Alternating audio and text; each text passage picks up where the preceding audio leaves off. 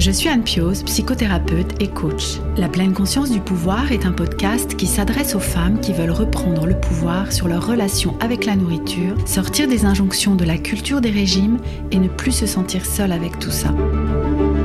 Dans ce podcast, je partage des outils, des réflexions.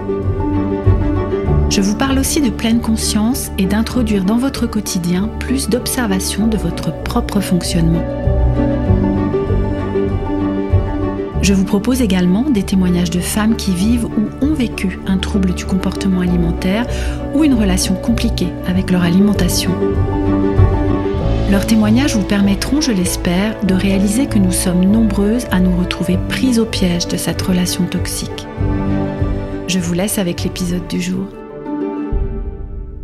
Bienvenue dans l'épisode 35 du podcast La pleine conscience du pouvoir. Cet épisode fait suite à, l'épisode 33 dans lequel je vous ai parlé du poids. Si vous ne l'avez pas encore écouté, je vous invite à le faire peut-être avant d'écouter celui-ci puisqu'il y a des premiers éléments sur lesquels nous n'allons bah, du coup pas revenir dans celui-ci. Nous y avions vu quels sont les facteurs qui déterminent le poids à l'âge adulte. Nous avons fait un petit historique de l'IMC à travers les âges, j'ai envie de dire, et nous avons aussi aborder pourquoi nous avons envie de perdre du poids intentionnellement. Aujourd'hui, dans cet épisode, nous allons aborder le sujet délicat de la santé. Parce que souvent, le poids est corrélé à la santé et la perte de poids intentionnelle peut être prescrite dans l'idée d'améliorer la santé. Nous allons donc discuter ensemble de pourquoi il peut être dangereux pour la santé tant physique que mentale. C'est la grande oubliée dans l'histoire de perdre du poids intentionnellement. Et puis les liens entre le poids et la santé. Avant ça, je voulais vous remercier pour vos écoutes du podcast. Fin 2021, nous avons dépassé les 20 000 écoutes depuis sa création au mois de mars. Je ne savais pas à quoi m'attendre en fait au départ quand j'ai lancé ce podcast. Je ne saurais pas vous dire ce que cela signifie exactement, mais c'est incroyable pour moi de penser que 20 000 téléchargements ont été faits et que de nombreuses personnes ont pu trouver de l'intérêt dans l'un ou dans plusieurs des épisodes déjà publiés. Merci à vous, merci pour vos partages, vos retours, vos commentaires sur le blog ainsi que vos avis sur Apple Podcasts. Ils m'encouragent beaucoup et sont un support pour une diffusion encore plus large de ce travail. N'hésitez pas à continuer à le faire. De notre côté, nous continuerons tout au long de cette année 2022 en publiant ici régulièrement, entre deux et quatre épisodes par mois. En tout cas, c'est notre intention. Venons-en à présent au sujet du jour. Tout comme je l'avais fait dans l'épisode 33 sur euh, le poids, j'ai envie de faire euh, une petite parenthèse pour euh, vraiment me resituer, non pas en tant que médecin, en tant que nutritionniste ou diététicienne, je ne suis pas une spécialiste de la physiologie, loin de là, mais je vous parle de ma place de personne qui accompagne en psychothérapie, les personnes qui souffrent de leur relation avec leur alimentation, et je vous parle aussi de toutes les informations que j'ai pu à ce jour. Hein, nous sommes donc euh, début 2022, donc toutes les informations à ce jour que j'ai pu regrouper sur ces sujets, les informations qui m'ont parlé, les informations qui ont pu m'être transmises au travers de formations, au travers de discussions, au travers d'articles que j'ai pu lire ou de livres que j'ai pu, euh, pu lire eux aussi. Je ne détiens pas la vérité loin de là, sachant qu'au niveau santé, au niveau scientifique, euh, bah, la vérité, je ne sais pas si elle existe, elle est souvent remise en question. Donc vraiment à l'avance, s'il y a des incertitudes, s'il y a des choses pas totalement justes, ben, je vous prie de ne pas m'en tenir rigueur. Je, partage ces informations-là comme je les partage avec mes clientes dans l'accompagnement Indépendance Cannelle pour nous aider, pour vous aider à avancer, à avoir un regard différent, à prendre de la distance aussi avec euh, ces sujets du poids et de la santé afin que vous puissiez ben, avancer dans la pacification de votre relation avec l'alimentation et puis, ma foi, c'est vraiment euh, un des sujets euh, qui sont au cœur de l'accompagnement Indépendance Cannelle. Encore une fois, je vous le dis, euh, je crois presque à chaque épisode, mais si vous souhaitez plus de renseignements sur l'accompagnement, n'hésitez pas à me contacter. Si vous souhaitez que nous passions les 12 prochains mois ensemble à travailler à ce que vous puissiez retrouver une relation sereine et intuitive avec votre alimentation, vous êtes évidemment les bienvenus. Il y a plus de, détails dans la description de cet épisode. Et puis, encore une fois, n'hésitez pas à me contacter pour que nous en parlions ensemble. Venons-en enfin à développer le sujet du jour. Tout d'abord, pourquoi est-ce dangereux de tenter de contrôler votre poids? Nous en avions déjà parlé dans l'épisode 9 sur le sujet des régimes. L'une des raisons, c'est que cela ne fonctionne pas à long terme. Je vous laisse découvrir ou redécouvrir euh, cet épisode. Ce que vivent de nombreuses personnes qui se lancent dans les régimes, c'est le fameux phénomène du yo-yo. Vous savez, ce yo-yo, je pense que certaines d'entre vous connaissent bien, c'est le fait de perdre du poids grâce à un régime, un plan alimentaire, un jeûne, une détox, bref, mettez euh, euh, ce que vous voulez là-dedans, mais qui permet de perdre intentionnellement du poids, et puis d'en reprendre, voire d'en reprendre euh, un petit peu plus qu'au début. Ensuite, à nouveau, de se remettre au régime, de, de, de reperdre du poids, et puis bah forcément, j'allais dire de lâcher ce régime, de repartir dans l'autre sens, de reprendre du poids. Et ces yo-yo, ils peuvent, euh, euh, entre autres, impliquer une élévation du poids au fur et à mesure. C'est-à-dire que vous perdez, vous reprenez encore un peu, vous reperdez, mais pas complètement, vous reprenez encore un peu, etc. etc. Et ces yo-yo, eh bien, il est montré qu'ils sont plus mauvais pour la santé physiologique qu'un poids qui resterait stable sur le long terme, même si ce poids est au-dessus de la normale. Ces yo-yo, ils viennent dégrader le métabolisme et la physiologie naturelle du corps.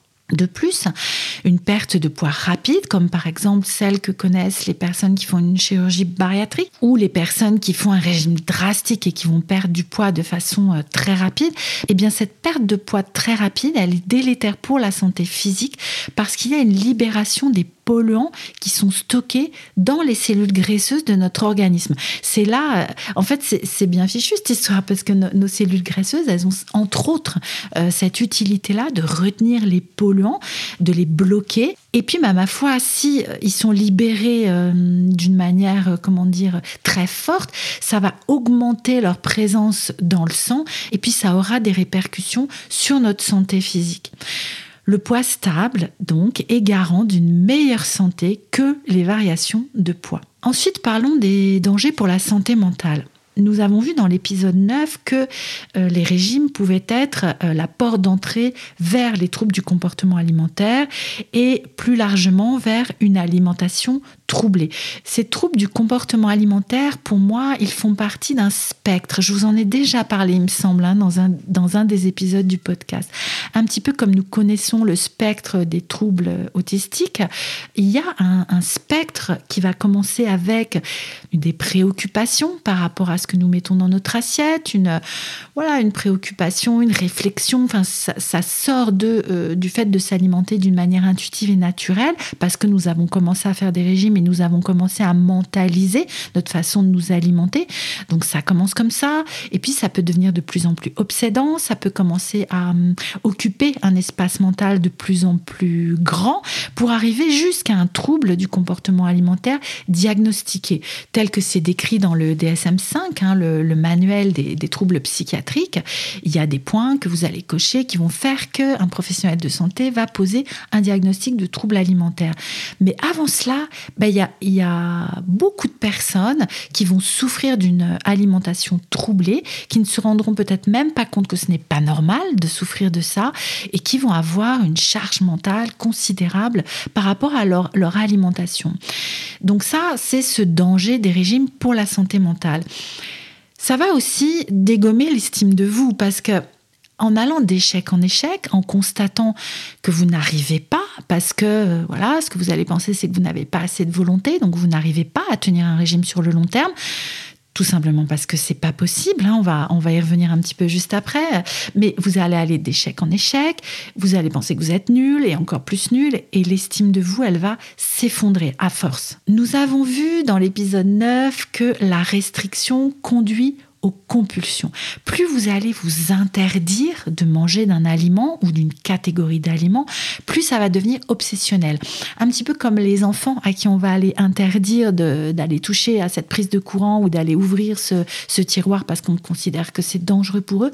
Ils n'auront qu'une idée en tête, c'est d'aller regarder en fait plus vous allez avoir d'interdits et plus vous aurez envie d'aller vers ces interdits. Nous sommes humains, c'est comme ça que, que nous fonctionnons. Hein. L'interdit donne l'attirance et les compulsions vont être le résultat à la fois au niveau euh, physiologique, hein, parce que si vous vous sous-alimentez, bah, votre corps va finir par crier famine et donc à réclamer à ce que vous mangiez, et au niveau psychologique également. Hein. Cette restriction, elle va faire que vous allez avoir envie de transgresser cet interdit. La frustration, elle va être de plus en plus difficile à, tenir et vous allez euh, bah, du coup vous jeter sur les aliments interdits et puis vous allez entrer dans ce cycle du foutu pour foutu et donc déclencher des compulsions. Les compulsions, je pense qu'on en fera un épisode spécifique en fait euh, parce que je voilà, je pense que je pense que ce serait intéressant de développer un petit peu plus. Et donc, euh, pour en revenir au sujet de la santé mentale, hein, en lien avec la perte intentionnelle de poids,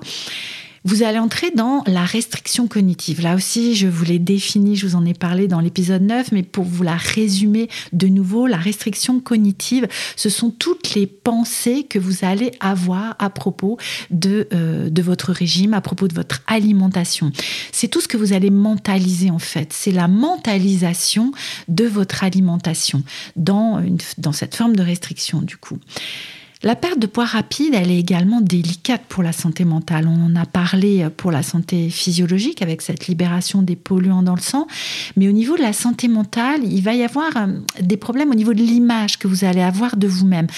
Par exemple, aussi les personnes qui ont subi des chirurgies bariatriques et qui, perdent du poids euh, très rapidement eh bien, elles vont avoir du mal à se reconnaître dans la glace. Elles vont avoir du mal à suivre. C'est-à-dire que leur image corporelle, telle qu'elles la voient dans la glace ou même en photo, elles ne vont pas s'y reconnaître. Ça ira trop vite. J'ai pu moi-même expérimenter ça hein, en ayant perdu du poids euh, relativement rapidement, de continuer à voir mon corps gros, en fait, à ne pas me rendre compte euh, que mon corps était devenu mince ou en tout cas avait minci.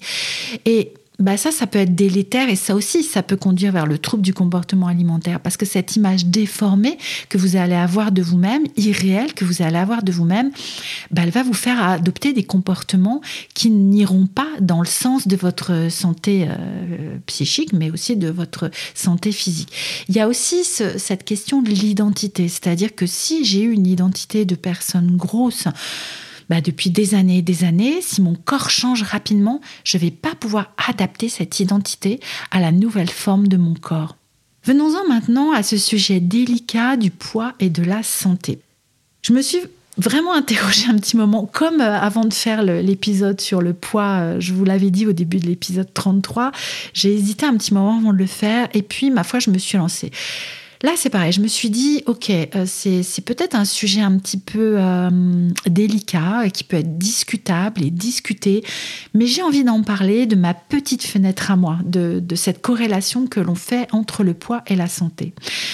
En fait, notre poids, il n'est pas forcément le reflet de notre état de santé. Une personne mince, elle n'est pas forcément en bonne santé. Et de nombreuses personnes en surpoids sont en très bonne santé. Une personne grosse ne souffre pas forcément d'une alimentation troublée ou d'un trouble du comportement alimentaire. De même qu'une personne mince, voire très mince, ne souffre pas forcément d'un trouble du comportement alimentaire. Gros n'est pas synonyme d'alimentation dysfonctionnelle. Vous savez, on a ce cliché là forcément de la personne grosse qui euh, mange n'importe quoi toute la journée, euh, euh, qui, qui s'empiffe de biscuits industriels ou je sais pas quoi. Donc non, gros n'est pas synonyme de manger n'importe quoi. Gros n'est pas synonyme de sédentarité. Nous l'avions vu aussi quand nous avons parlé du mouvement dans l'épisode avec Camille, hein, qui, a parlé du mouvement intuitif et du mouvement quel que soit le type de corps.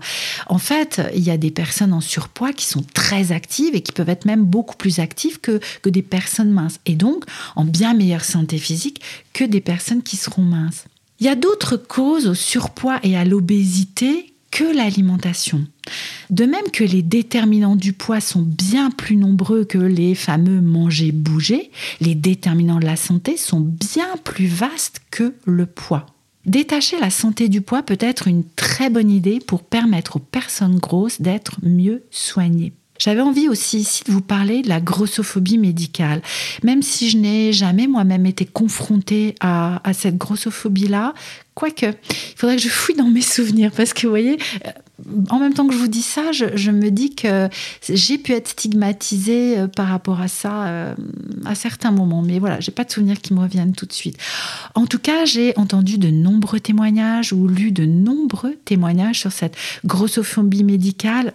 Il y en a aussi qui a été cité dans certains épisodes du podcast Cette grossophobie médicale, c'est quand un professionnel de santé va dire à une personne grosse que d'abord il faudrait qu'elle commence à maigrir. C'est-à-dire qu'il ne va pas forcément aller creuser par rapport euh, à ce qu'elle vient lui amener, en fait, dans, le cabinet, euh, quels que soient les symptômes dont elle souffre. Elle va s'entendre répondre il faut perdre du poids ou c'est à cause de votre poids et ou c'est à cause de votre poids ça va faire que bah, l'accès aux soins peut être retardé parce que euh, bah, elles vont revenir, parce qu'elles continuent à souffrir, si elles ont le courage de revenir, parce que certaines personnes grosses ne vont même plus voir le médecin, parce qu'elles savent qu'on va leur dire bah, il faut d'abord que vous maigrissiez pour, euh, pour qu'on puisse. Voilà, ou c'est la faute de votre surpoids, donc elles ne vont même plus aller voir le médecin. Donc l'accès aux, soins est retardé, donc elles vont euh, bah, avoir des symptômes qui vont se développer de plus en plus, de plus en plus, jusqu'à temps qu'enfin, un professionnel de santé aille creuser derrière cette question du surpoids pour voir de quoi elle souffre exactement. Et puis j'ai aussi entendu il y a quelque temps que euh, les personnes grosses vont développer de l'hypochondrie, vont devenir hypochondriaques peut-être plus facilement que d'autres personnes parce qu'à force qu'on leur répète qu'à cause de leur poids, elles vont développer des problèmes de santé, voire même elles vont mettre leur santé en danger, eh bien, euh, le moindre petit symptôme va les alerter. Vous voyez ce que je veux dire? Si on me dit toute la journée, tout, tout, le temps que à cause de mon poids, je vais développer des troubles cardiovasculaires, je vais faire un AVC, je vais mourir, je vais avoir l'hypertension, ben, je peux du coup devenir hypochondriaque. Hein. Ça semble euh, voilà, un, petit peu, un petit peu logique euh, finalement. Enfin, il y a une question qu'on va pas développer ici, mais, qui me semble aussi intéressante, c'est de se demander, bah, c'est quoi la bonne santé en, fait? Qu'est-ce qu'être en bonne santé? La bonne santé, ce n'est pas forcément une vertu. On, va souvent euh, l'élever au rang de vertu. Il faudrait absolument être en bonne santé. Je pense que c'est intéressant que chacun puisse avoir le choix de, de se dire, moi, je veux être en bonne santé ou pas. Mais c'est un autre débat. Encore aujourd'hui, il y a un manque de données probantes sur l'effet causal d'un poids élevé sur la santé.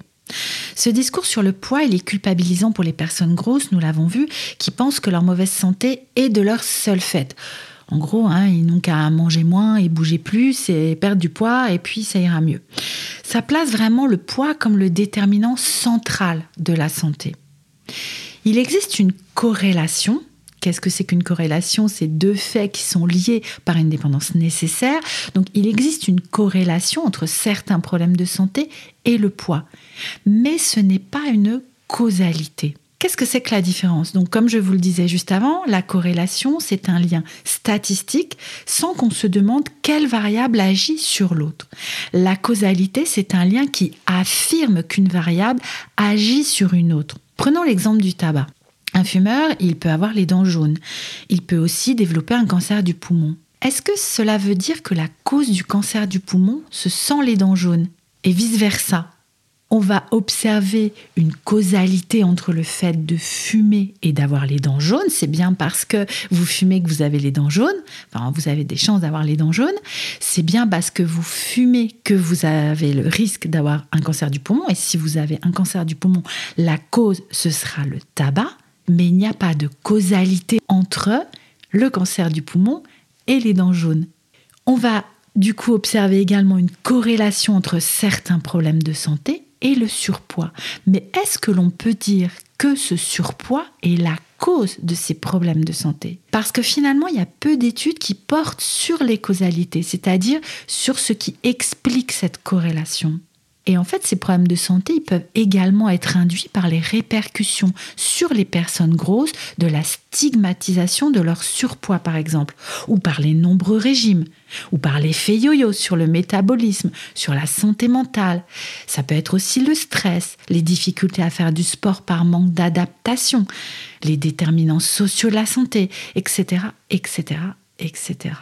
Donc non, il y a pas suffisamment d'études aujourd'hui pour dire que la cause de ces problèmes de santé, c'est le surpoids, mais on voit bien qu'il y a une corrélation. Il y a une étude intéressante qui a été faite sur la mortalité chez les personnes obèses ou en surpoids. On a observé quatre habitudes de santé chez euh, différents groupes de, personnes euh, qui étaient classées selon leur IMC.